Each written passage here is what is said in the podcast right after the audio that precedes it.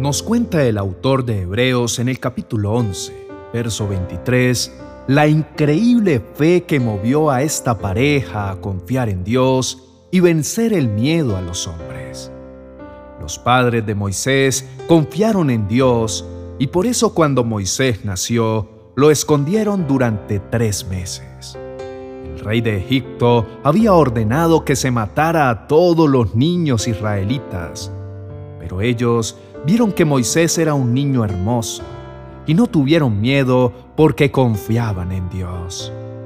Y nos relata Lucas en el libro de Hechos capítulo 7, verso 22, que Moisés recibió la mejor educación que se daba a los jóvenes egipcios y llegó a ser un hombre muy importante por lo que decía y hacía. Fue formado con grandes capacidades y destrezas, muy instruido en toda la ciencia del país, cuya cultura dominaba el mundo antiguo. Tenía una posición muy alta, pues era por adopción hijo de la hija del faraón. Eso significaba que era heredero potencial del trono. Ya siendo grande, cuando hubiese podido aprovechar sus habilidades y las relaciones con la alta sociedad, dio la espalda a la gloria del mundo e hizo una elección extraordinaria. Rechazó un puesto en la corte del faraón. Él sabía que en Egipto, un pueblo de extranjeros, despreciado y esclavizado, se agotaba produciendo ladrillos bajo el látigo de los despiadados egipcios. Ese pueblo era el pueblo de Dios. Veamos cómo nos relata Hebreos capítulo 11, del verso 24 al 27, la elección tan sabia que eligió, renunciando a los deleites temporales del pecado. Moisés confió en Dios y por eso cuando ya fue hombre, no quiso seguir siendo hijo adoptivo de la hija del rey. No quiso disfrutar de lo que podía hacer y tener como egipcio, pues era pecado. Prefirió que los egipcios lo maltrataran como lo hacían con el pueblo de Dios. En vez de disfrutar de las riquezas de Egipto, Moisés decidió que era mejor sufrir como también iba a sufrir el Mesías, pues sabía que Dios le daría su premio. Moisés confió en Dios y por eso no le tuvo miedo al rey, ni se rindió nunca.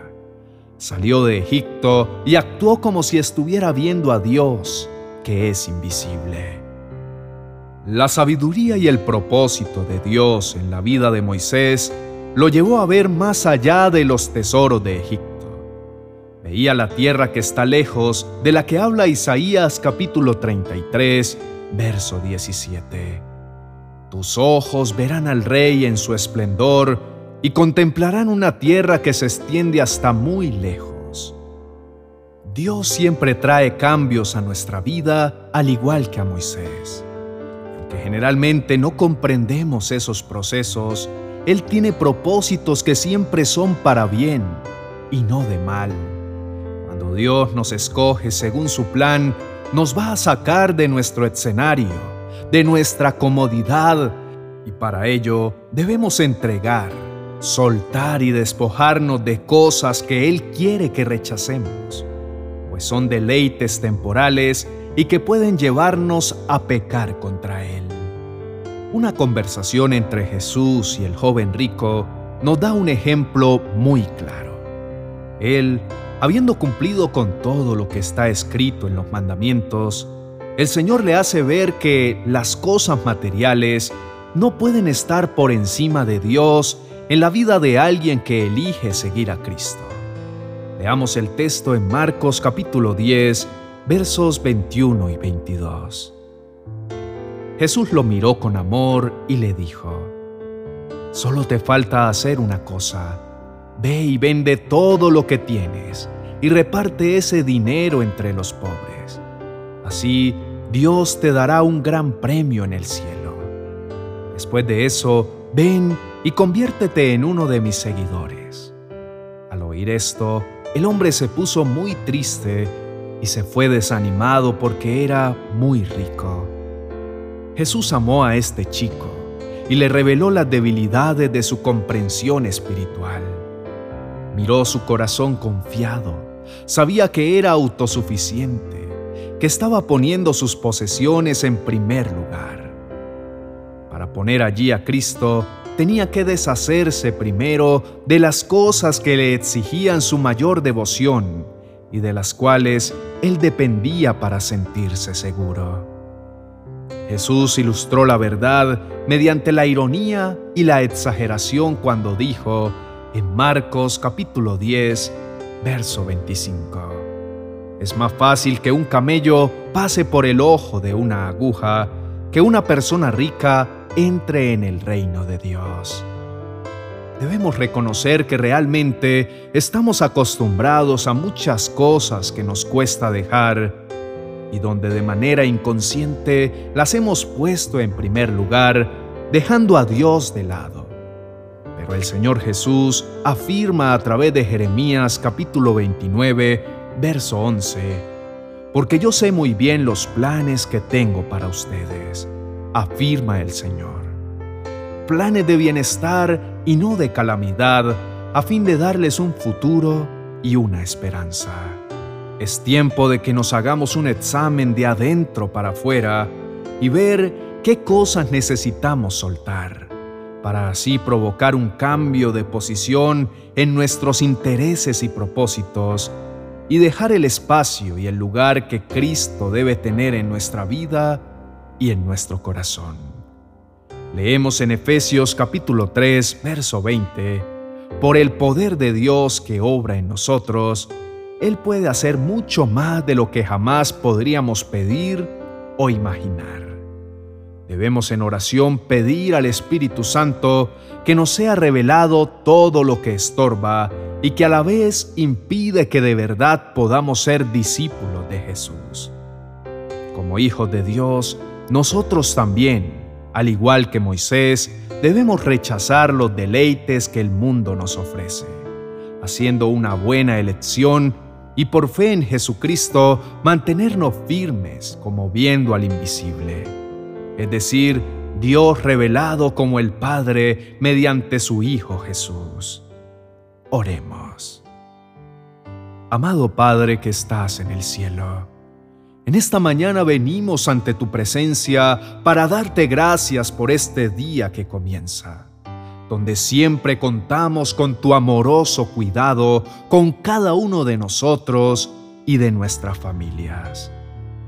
Asimismo, Señor, con esta palabra que hoy recibimos, aprendemos el llamado a madurar como creyentes, a reconocer que nos hemos distraído, que dejamos que las cosas del día a día nos envuelvan y que estamos siendo autosuficientes y haciéndolo todo a nuestra manera y se nos olvida que es peligroso, que podemos terminar idolatrando personas, actividades o hasta el dinero, olvidándonos que si tú no estás con nosotros, nada podemos hacer. Señor, queremos ser esos verdaderos discípulos tuyos que se concentran solo en Jesús y que aunque otras cosas compitan para ganar nuestra atención, debemos siempre recordar que Cristo es mejor y que está por encima de todo lo creado.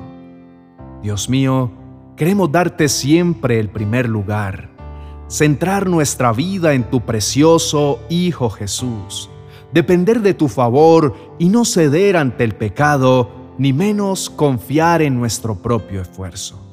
Sabemos, Señor, que algo grande quieres traer sobre nuestra vida algo que superará nuestras expectativas, ya que has prometido darnos más abundantemente de lo que te pedimos. Filipenses capítulo 3, verso 8 dice, es más, creo que nada vale la pena comparado con el invaluable bien de conocer a Jesucristo, mi Señor. Por Cristo he abandonado todo lo que creía haber alcanzado Ahora considero que todo aquello era basura con tal de lograr a Cristo. Señor, ayúdanos a tener la suficiente fe para creer que estás obrando en favor nuestro, que todo aquello que aborreces y que ahora tiene un lugar importante en nuestra vida, debemos dejarlo. Ser sabios como Moisés, que rechazó los deleites y beneficios temporales a los que tenía derecho, porque eran pecado delante de ti. Desde niños nos han enseñado que es realmente lo más importante. Y Marcos capítulo 12, versos 29 y 30 nos recuerda lo que el mismo Hijo de Dios respondió a los escribas. Jesús contestó, el mandamiento más importante es este. Oye Israel, el Señor nuestro Dios es el único Señor. Ama al Señor tu Dios con todo tu corazón, con todo tu ser, con toda tu mente y con todas tus fuerzas. Así queremos amarte, Señor, como solo tú lo mereces. Por lo tanto, a partir de hoy, en oración, clamaremos al Espíritu Santo que nos ayude, que nos revele, que nos enseñe a soltar, a dejar ir las cosas que Dios quiere quitar delante de nosotros. Que podamos ser, como lo dijo el apóstol Pablo, con tal de ganar a Cristo, considero todo por basura.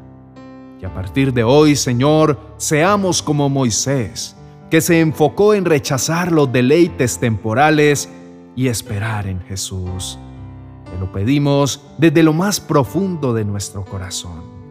Amén y amén.